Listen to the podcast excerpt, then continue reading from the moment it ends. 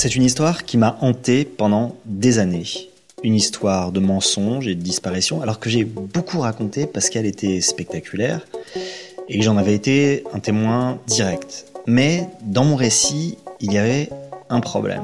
J'étais obligé de concéder que je n'en connaissais pas la fin. Et puis, il y a quelques mois, j'ai appris ce qui s'était passé. Pas la fin, parce que cette histoire n'est pas finie, mais au moins la suite. Et ce qui est d'autant plus étrange, c'est que cette suite m'a ramené à mes préoccupations d'aujourd'hui, à toutes les questions que je me pose sur euh, l'intelligence artificielle, les vertus mirifiques dont on la parle, la fascination qu'elle provoque en nous et l'argent qu'elle draine. Cette histoire, voici comment je pourrais la raconter. Le code a changé. Tout a commencé assez banalement par une recherche. Je voulais en savoir plus sur la manière dont l'industrie du divertissement utilise l'intelligence artificielle pour ajuster ses contenus et leur distribution. on connaît un peu les outils de Netflix pour personnaliser la recommandation. On sait que les métriques très fines que l'entreprise produit sur les usagers participent à son succès. Mais est-ce que ça va plus loin? Est-ce qu'un travail systématique sur les scripts, les données de visionnage, les discussions dans les réseaux sociaux peut être utilisé pour fabriquer de la fiction, des films, des séries, etc. Est-ce que le deep learning peut, par exemple, orienter l'écriture du scénario ou les choix de production? Ça, je n'en savais rien. Donc, j'ai commencé à chercher. De la porte. Et je suis tombé sur un type qui avait l'air de faire exactement ce travail pour les grands studios hollywoodiens. Dans une interview qui était donnée en marge d'une conférence tech en 2018, ce monsieur décrivait son boulot.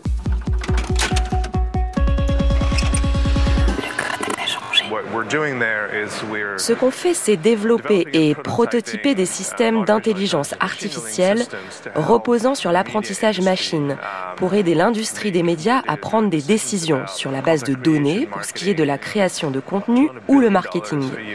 En Amérique du Nord, des milliards sont dépensés chaque année pour le marketing. Toute optimisation représente donc beaucoup d'argent.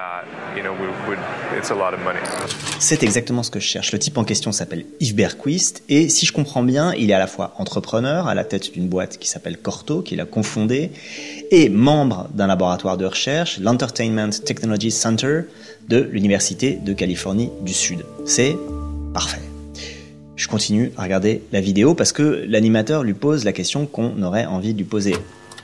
Ok, dit l'animateur, mais enfin, concrètement, vous faites quoi?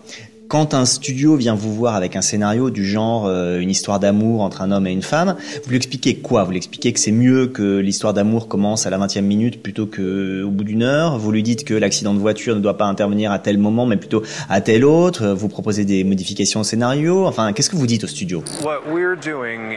Ce qu'on fait, c'est d'essayer de comprendre et de prévoir quel genre de relation le public pourra avoir avec des contenus, sur la base de critères comme les personnages, les structures narratives etc. On ne fait pas forcément de recommandations scène par scène, mais on peut faire des recommandations sur le budget qu'il faudrait idéalement allouer à ce projet, quel public il peut toucher. On peut quantifier à quel point le script est innovant, c'est important, et à quel point il est intéressant.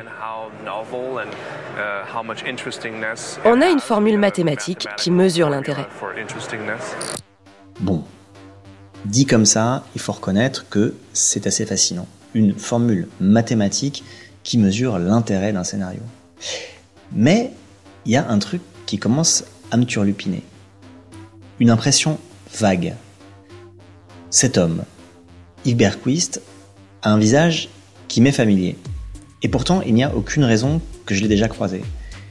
Et comme je suis par ailleurs spécialiste en fausse reconnaissance faciale, je me méfie de moi-même, donc je continue à regarder la vidéo. L'interlocuteur d'Iberquist là, lui demande de, préciser un peu les données qu'il utilise pour faire ça, là, et il répond Ça représente des millions de données. Nos concurrents analysent les données par silo. Il regarde les mesures d'audience séparément des données de performance. Il regarde d'un autre côté les données sur le contenu et le script. Notre originalité, c'est qu'on met tout ça ensemble. On analyse les données météo, même les données de trafic automobile. On peut prédire les données de fréquentation des cinémas en fonction des données de météo et de trafic, oui, oui. Il y a quelque chose de magique qui se passe quand on met toutes ces données ensemble dans une seule base qu'on analyse avec les outils de l'intelligence artificielle. En émergent des choses très intéressantes. Par exemple, on sait que certaines tonalités dans les chansons engendrent certains types de sentiments dans les conversations qui ont lieu à propos de ces chansons sur les réseaux sociaux. Et que tout cela conditionne les performances de ces chansons sur Spotify. On peut donc tisser des rapports cognitifs entre des mélodies et des paroles et ce qu'elles engendrent émotionnellement pour le public et donc leur performance sur Spotify. C'est impressionnant ce qu'il raconte, ce Berquist. D'ailleurs, quand il parle, le type qui l'interroge écarquille les yeux et fait des grands waouh, waouh. Moi, je continue à être un peu perturbé, mais rien ne me revient. Bon, de toute façon, j'ai mis les pieds euh, trois jours à Los Angeles dans toute ma vie. Il n'y a vraiment aucune raison que je le connaisse je finis la vidéo. L'avantage de Berquist, c'est qu'il a donné pas mal de conférences et d'entretiens qui sont en ligne. Donc j'enchaîne. Là, c'est une conférence mise euh, sur YouTube en 2018 par euh, l'ETC, l'ETC, son laboratoire de l'Université de Californie du Sud. Elle dure une demi-heure et euh, il décrit notamment un moment, un cas d'étude. On a essayé de comprendre comment les éléments intrinsèques au scénario pouvaient être corrélés au succès du film. Par exemple, ce qu'on a fait pour la série Happy, c'est de déterminer les émotions du personnage principal, épisode par épisode, et de voir ce qui se passait avec le public, quand le personnage était plutôt ceci ou plutôt cela. Ce qu'on remarque, c'est que le score d'audience est assez clairement corrélé aux émotions développées par le personnage dans l'épisode. Quand le personnage est tourné vers les autres, quand il parle avec une langue numérique, c'est-à-dire assez proche de celle des millénials, à base de textos et d'acronymes, etc.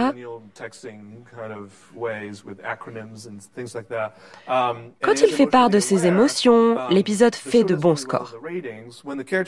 Quand le personnage est plus organisé, persuasif, dans le devoir, l'épisode a tendance à faire de moins bons scores. On est les seuls à faire ça. Personne ne faisait cela avant nous.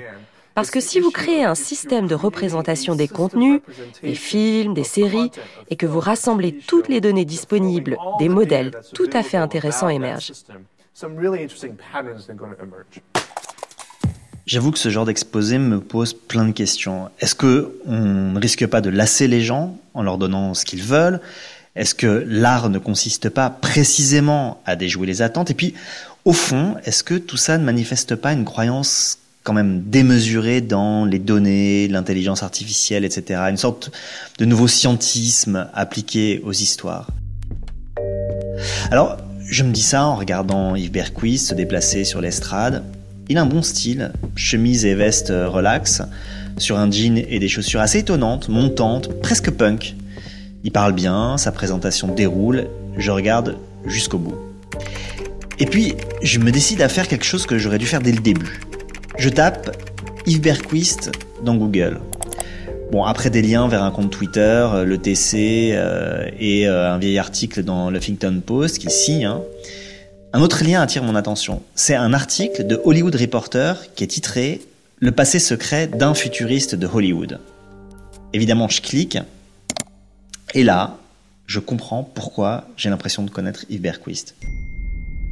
Je lis le chapeau du papier de Hollywood Reporter avant qu'Yves Berquist ne soit directeur de l'Entertainment Technology Center de l'Université de Californie du Sud et gourou de l'intelligence artificielle auprès des grands studios, il était Alexis Debat, un expert en relations internationales et consultant pour ABC News qui a fui Washington DC, terni par le scandale. Voilà, là tout s'explique. Je ne connais pas Yves Berquist, mais Alexis Debat, lui, je le connais. Enfin, je l'ai connu et c'est lui dont l'histoire m'a fasciné pendant des années. Entre 1999 et 2000, j'ai fait mon service militaire dans un service du ministère de la Défense qui s'appelait la délégation aux affaires stratégiques et qui rassemblait des chercheurs en relations internationales, civiles et militaires. Un jour est apparu parmi les chercheurs euh, civils un jeune type très avenant, chic, brillant, spécialiste des États-Unis. Dans mon souvenir, il avait un bouquin en cours sur l'histoire de la CIA. On a copiné parce qu'on avait des connaissances communes, parce que je m'ennuyais beaucoup, et que lui avait toujours des histoires assez marrantes à raconter. Et ce jeune homme, il s'appelait Alexis Debat. Une fois mon service terminé, on s'est pas beaucoup revu. La dernière fois, je m'en souviens très bien, c'était en décembre 2003, le 24 décembre. Et si je m'en souviens, c'est parce que je déjeunais en terrasse rue Pigalle à Paris, ce qui est quand même assez rare un 24 décembre. Alexis s'est assis, on a discuté un moment, il m'a dit qu'il était parti vivre aux États-Unis, qu'il était consultant pour ABC News, la chaîne américaine, qu'il les faisait profiter des infos qu'il avait par ses connexions dans le renseignement. Il m'a expliqué à quel point c'était passionnant et c'était compliqué dans cette période d'invasion de l'Irak. Puis, il s'est relevé, il est parti et je ne l'ai plus jamais revu. Mais j'ai entendu parler de lui. En septembre 2007, Rue 89 a fait paraître une série d'articles signés Pascal Richer et Guy Medfort qui racontaient une euh, bonne histoire comme on les aime. Ils montraient qu'un jeune expert en géopolitique français chercheur au Nixon Center, qui est un prestigieux think tank, collaborateur de prestigieuses revues comme euh, National Interest ou Politique Internationale, consultant dans la très prestigieuse cellule investigation de la chaîne ABC News, était un imposteur. Le jeune expert en question, c'était Alexis Debat. Évidemment, j'ai halluciné et je me suis jeté sur les preuves qu'avançait Rue 89 un CV avec des diplômes qu'il n'avait pas obtenus, euh, des postes qu'il n'avait pas vraiment occupés, et puis des entretiens qu'il avait signés pour des revues et qui avaient manifestement été pipotés. Alors l'histoire a fait grand bruit, quoi. Il faut imaginer ça. Comment ce type avait-il pu se retrouver contractuel au ministère français de la Défense, employé ensuite d'un gros think tank américain, interrogé comme expert dans les médias du monde entier, parce que c'est ce qu'on faisait avec Alexis Debat, et protégé du journaliste star de ABC, Brian Ross.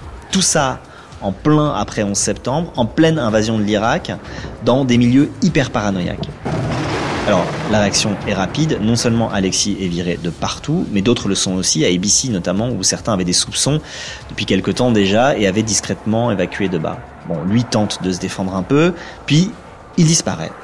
On n'entend plus parler de lui. Alors, il m'est arrivé de le googler pour voir, mais comme euh, rien n'apparaissait, j'ai assez vite arrêté. Et voilà donc qu'Alexis Debat réapparaît, sauf que maintenant il s'appelle Yves Berquist qu'il n'est plus spécialiste du renseignement américain, mais gourou de l'intelligence artificielle pour les grands studios hollywoodiens, pour reprendre les mots de Hollywood Reporter. Alors, ma première réaction, je dois l'avouer, c'est l'admiration. Franchement, fin 2007, je me demandais ce qu'Alexis allait pouvoir reconstruire comme vie, à la fois professionnellement, socialement, psychologiquement. Alors, l'article de Hollywood Reporter décrit un type qui a l'air assez clair avec lui-même, qui assume son passé, mais dans une perspective un peu reborn, quoi, que l'Amérique adore.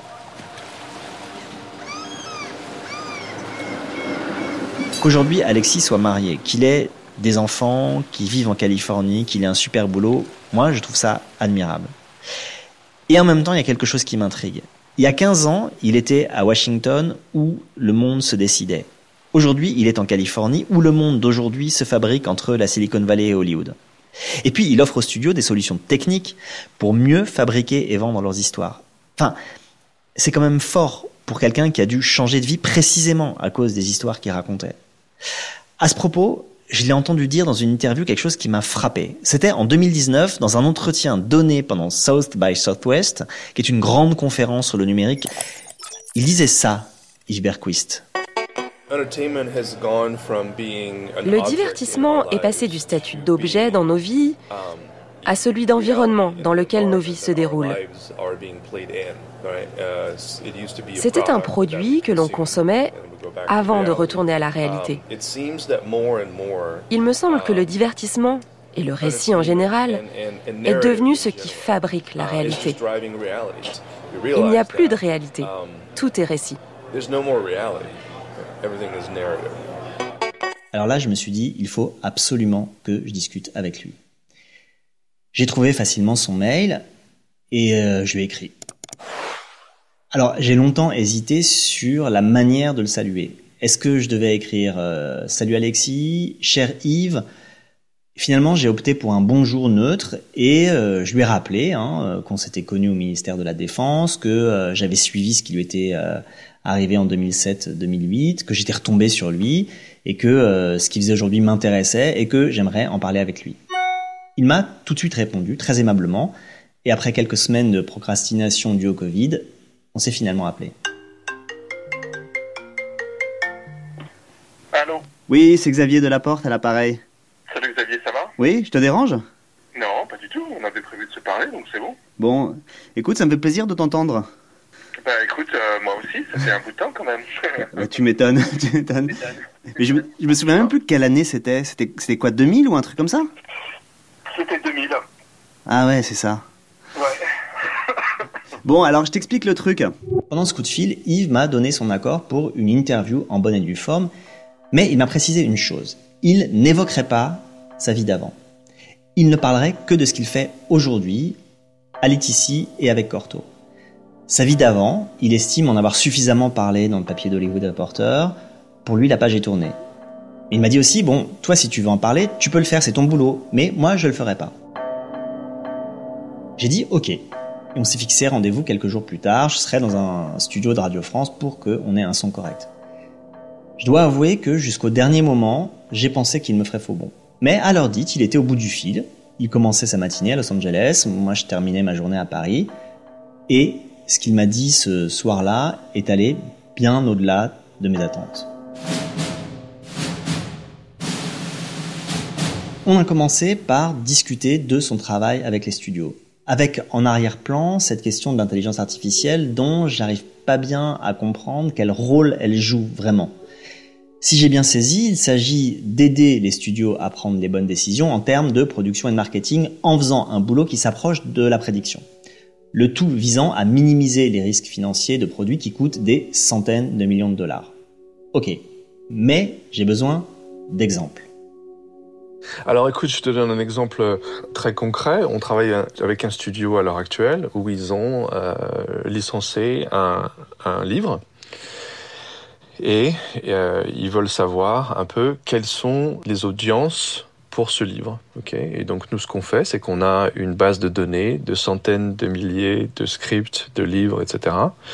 On analyse le livre et on regarde un peu quels sont les livres qui ont été euh, adaptés au cinéma, qui sont le plus proches de ce livre-là, en termes de euh, type de personnage, en termes de processus de structure narrative, en termes d'émotion, tu vois, de mhm. l'arc émotionnel des personnages.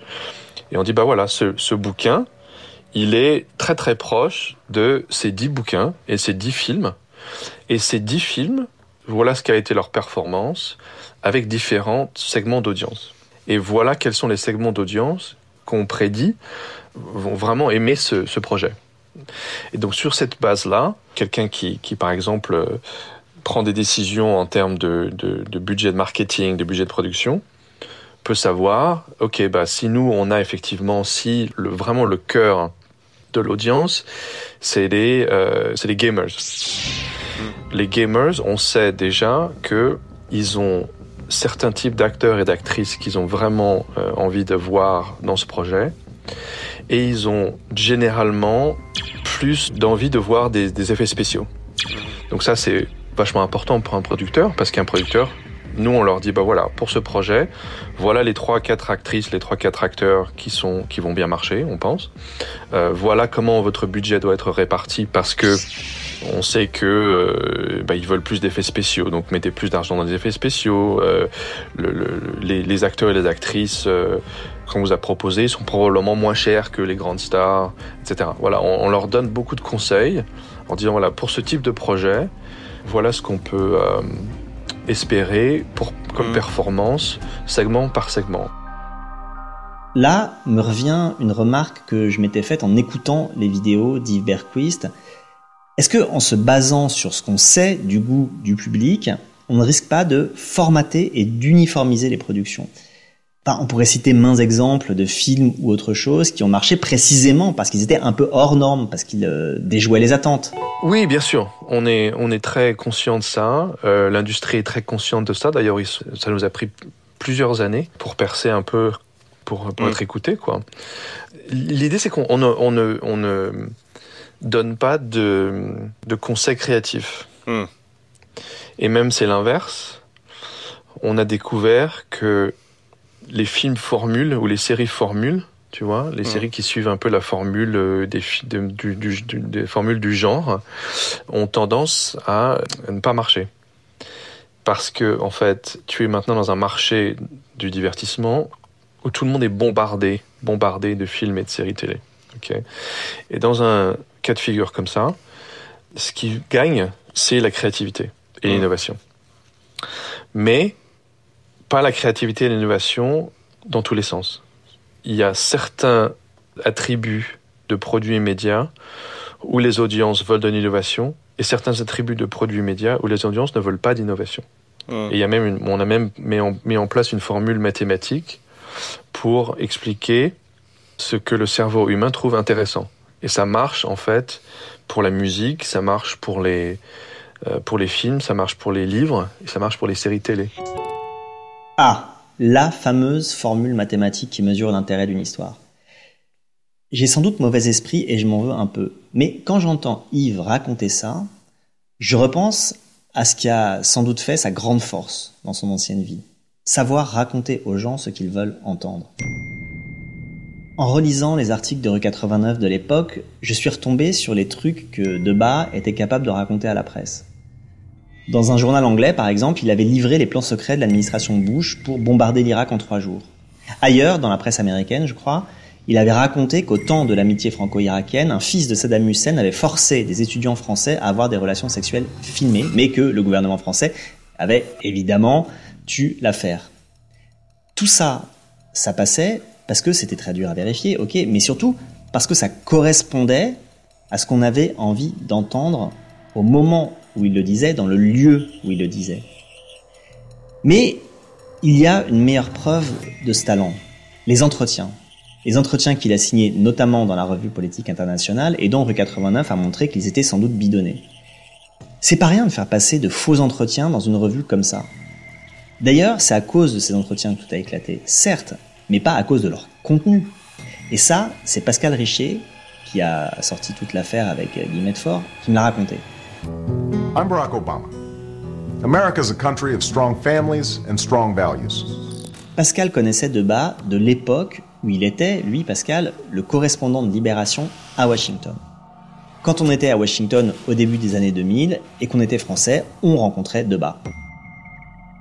En 2006, Pascal rentre à Paris, il quitte Libération, il crée Rue 89 avec Pieraski et d'autres, et il apprend qu'un sénateur noir de l'Illinois, du nom de Barack Obama, se présente à la primaire démocrate. Bon, il active ses réseaux pour avoir une interview, on lui répond que le sénateur ne donnera aucune interview à la presse étrangère, et en effet, Obama ne donne aucune interview à la presse étrangère pendant sa campagne, sauf une un long entretien à la revue Politique internationale signé Alexis Debat.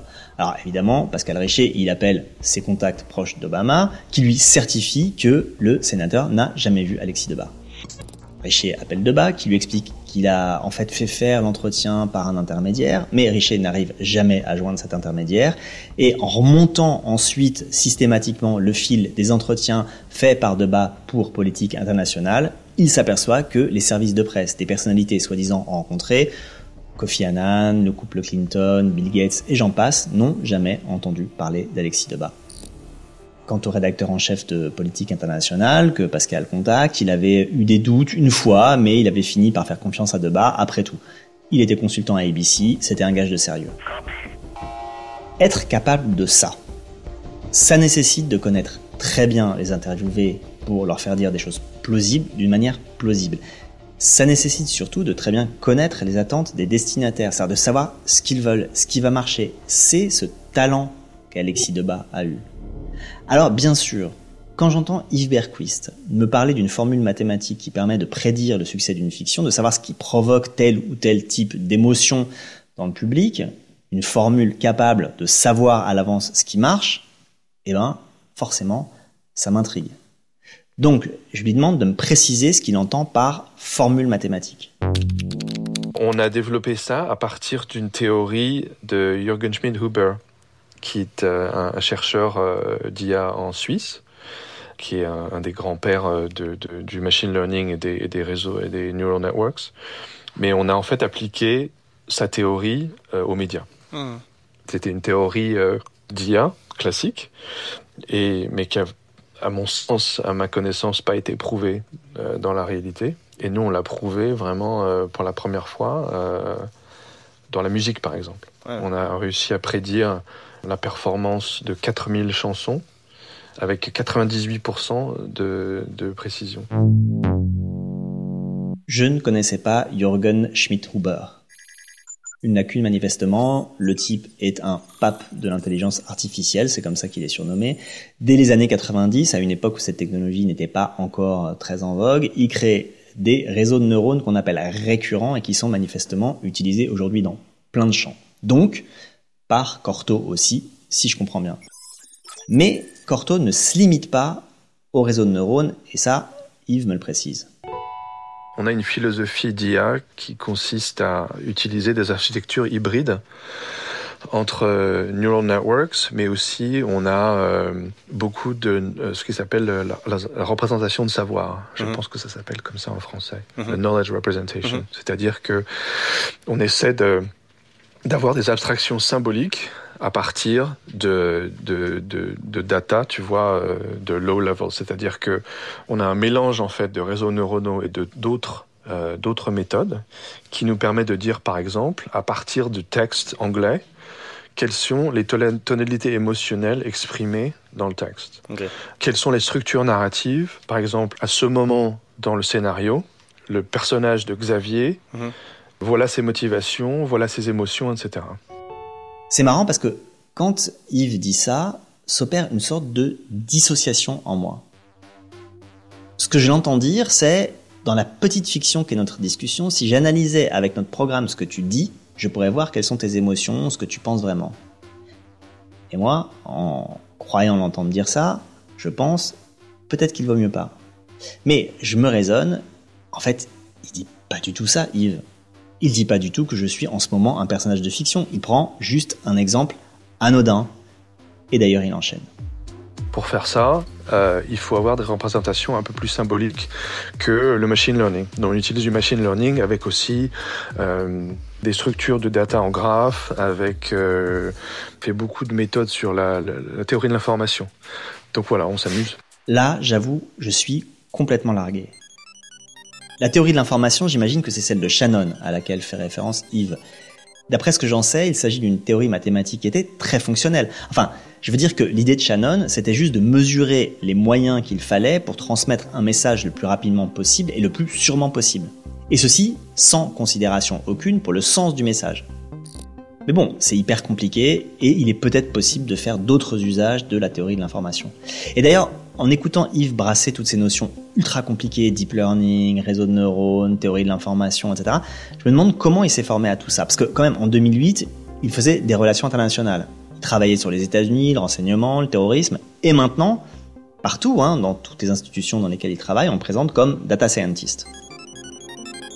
Euh, moi, je me suis formé euh, tout seul, quoi, dans mon coin, euh, à apprendre les maths, les statistiques, la probabilité, les computer science, etc.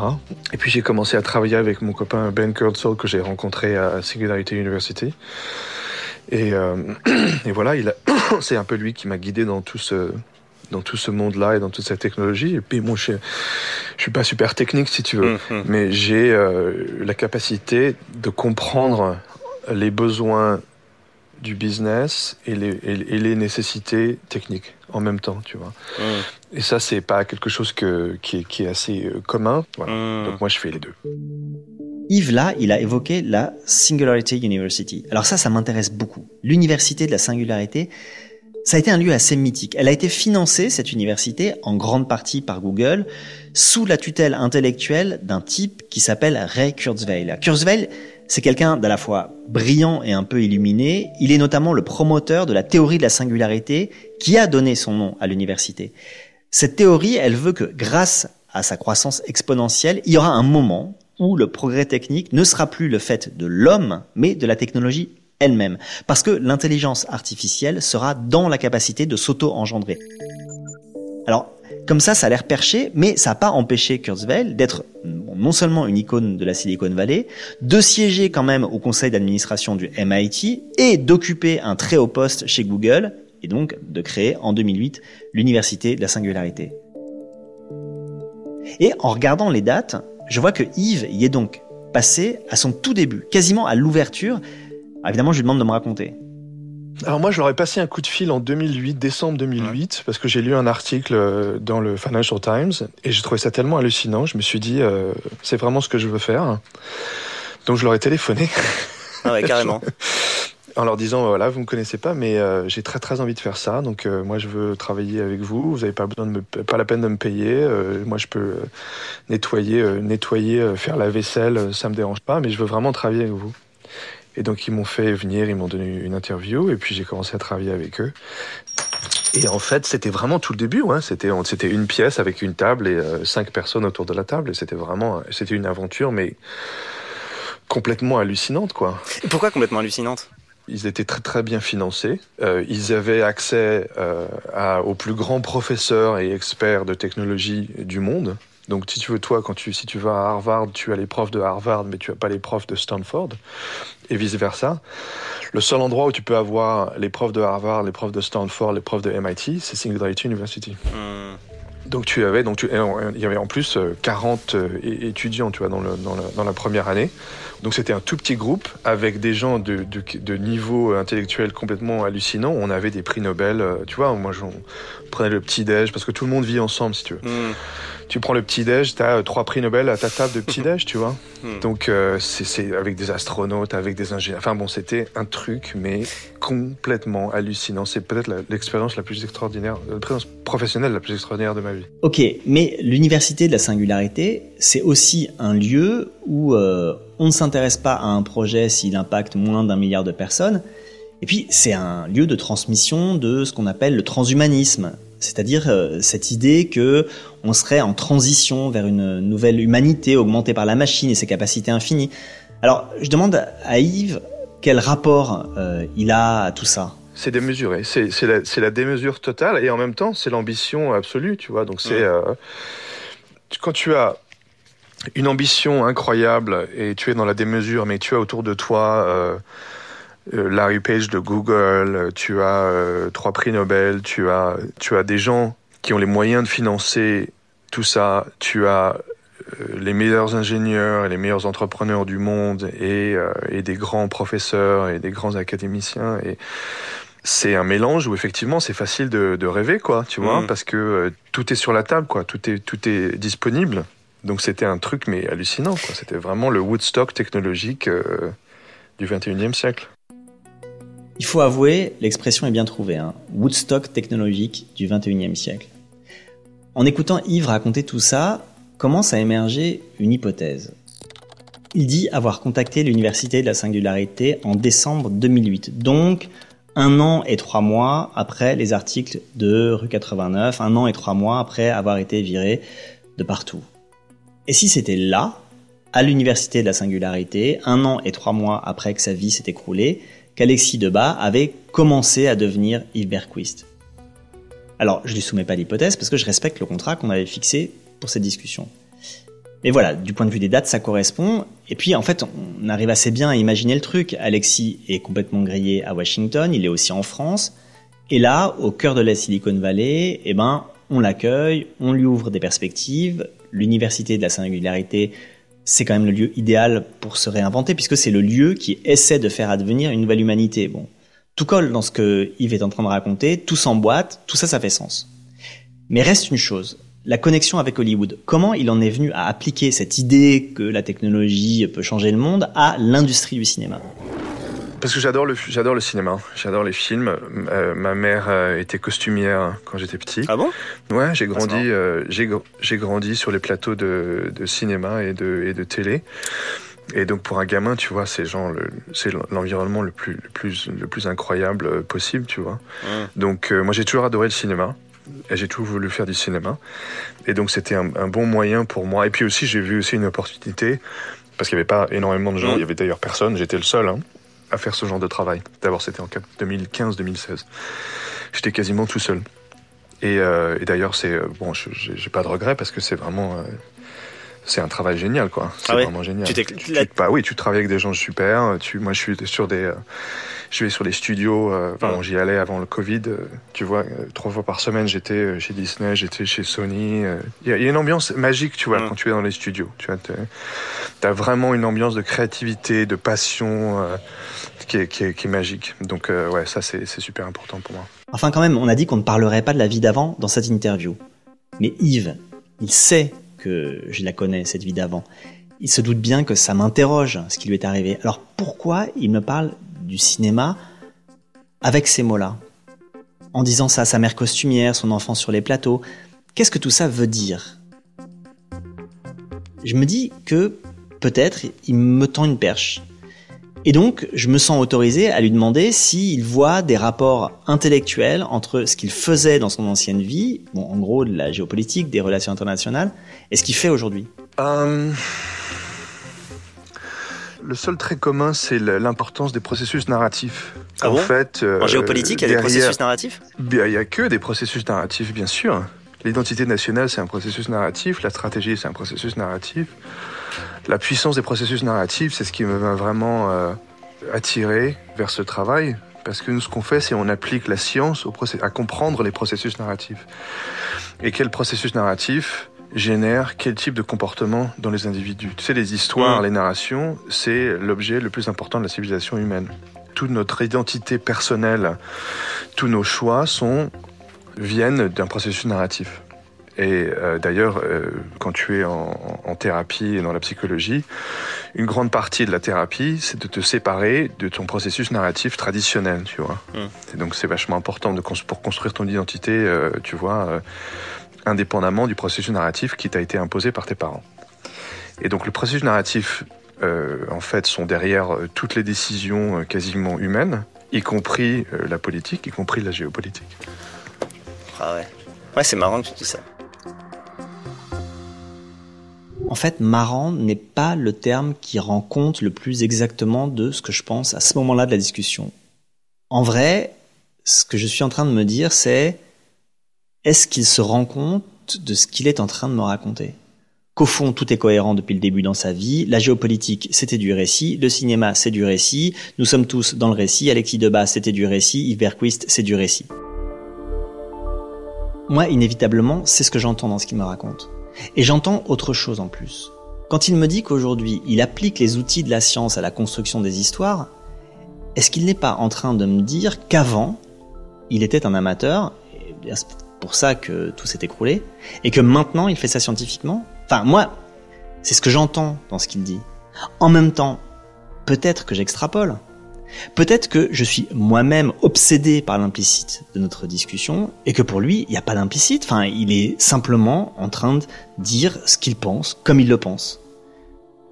Alors, dans l'idée que j'y verrai plus clair, j'avance encore un peu et je dis à Yves que si je le comprends bien, nous sommes tous, et lui aussi donc, des constructions narratives. Ah mais on est complètement des constructions euh, narratives on se raconte des histoires sur nous-mêmes, sur le monde, on, est, on se raconte des histoires qui sont en fait qui n'ont rien à voir avec la réalité. Et, ça, ça nous plonge, ça nous plonge dans la dépression. C'est à l'échelle personnelle, mais c'est aussi à l'échelle sociétale. Tu vois, les histoires et les narrations étaient des objets dans nos vies. Tu achetais un bouquin, tu te plongeais dans une histoire. Et puis euh, voilà, puis bon, tu vois, tu, tu avais un, un, phénomène de consommation quoi par rapport aux histoires. Et en fait, la réalité maintenant, c'est que nos vies sont des objets dans des méta-narrations. et, et c'est pour ça que ce travail euh, me touche beaucoup, parce que mm. euh, c'est un travail euh, que je que j'estime être important pour la société de comprendre les processus narratifs dans lesquels on est complètement plongé.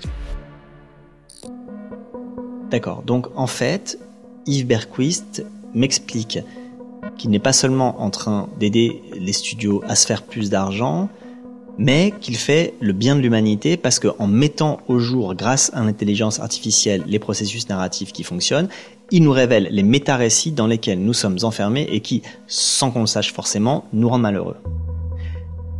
Alors là, bon, j'ai du mal à pas voir encore une fois un sous-texte. Et euh, ce sous-texte, ce serait et je suis bien placé pour euh, savoir que ça rend malheureux avec tout ce qui m'est arrivé. Mais est-ce qu'il est vraiment en train de parler de lui? Ou alors est-ce que c'est moi qui délire un peu Mais bon, comme on s'est mis d'accord que je ne poserai pas la question, ça reste en suspens. Mais j'ai une dernière interrogation. Si il est nécessaire de se débarrasser de ces faux récits qui nous rendent malheureux, comme euh, le suggère Yves, je comprends pas du tout pourquoi il a reconstruit sa vie dans un endroit qui est un épicentre des grands récits contemporains. Enfin, je veux dire, aux États-Unis, qui est quand même le pays à la mythologie nationale euh, quasiment la plus puissante, et à l'intérieur de ce pays, au croisement entre Hollywood et la Silicon Valley, qui sont les deux lieux les plus puissants au monde aujourd'hui dans la production de récits. Alors je te pose la question. Hmm, je crois pas qu'il y ait plus de production de récits euh, ici qu'ailleurs. il y a des productions de récits partout. Il y a plus d'argent ici. Il y a plus de, il y a plus, non mais c'est une, autre échelle. Il y a juste plus de pognon. C'est tout. C'est la seule, différence. Et, comme il y a, plus d'argent et c'est la plus grande échelle, euh, bah ils ont, tendance à être euh, plus, c'est des bons, c'est meilleurs récits quoi. Parce qu'évidemment, dès qu'il y a plus d'argent, il y a plus de qualité.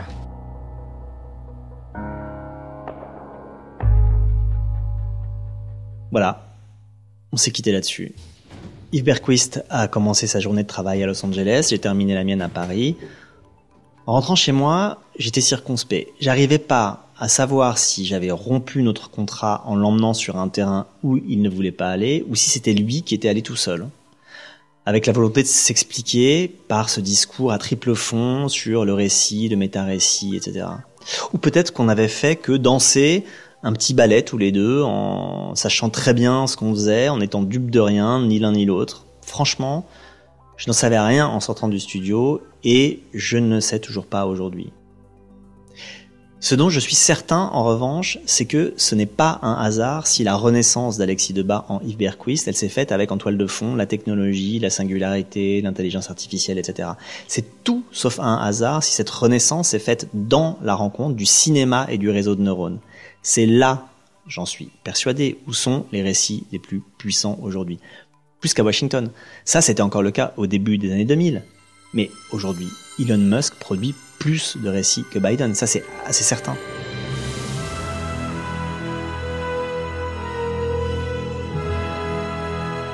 Au moment de mettre un point final à cet épisode, je me fais une remarque. Dans cette histoire, tout est vrai, n'importe qui peut le vérifier en quelques clics. Mais si j'avais suivi l'ordre strict des faits, je l'aurais raconté un peu différemment. J'aurais agencé les choses autrement.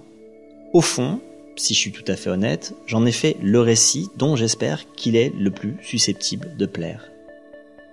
Et donc, je me demande, là, en terminant, si c'est grave. Peut-être. La question, elle se pose moins, enfin, il me semble, moralement qu'anthropologiquement. Enfin, je veux dire par là, est-ce qu'un jour, on ne va pas en avoir marre de cette idée que le récit régit tout dans nos vies et nos sociétés? Et je pense à cette phrase que j'ai lue dans le dernier livre de la poétesse américaine Maggie Nelson. Maggie Nelson écrit Je suis devenue poète, notamment parce que je ne voulais pas raconter d'histoire. De mon point de vue, elles peuvent nous aider à vivre, mais elles nous piègent également et sont à la source d'énormes souffrances. Dans leur hâte à donner un sens à des choses insensées, elles déforment, normalisent, accusent, agrandissent, minimisent, omettent, trahissent, mythifient, et j'en passe. Elle termine en écrivant Il m'a toujours semblé qu'il y avait là matière à regret, non à se réjouir. C'est drôle, mais je trouve soudain que Maggie Nelson a peut-être raison. Merci à Yves Berquist, euh, auquel je sais grand gré d'avoir accepté de répondre à mes questions. À la prise de son, c'était Fabien Desmaz et Hélène Bizio à la réalisation Jérôme Boulet.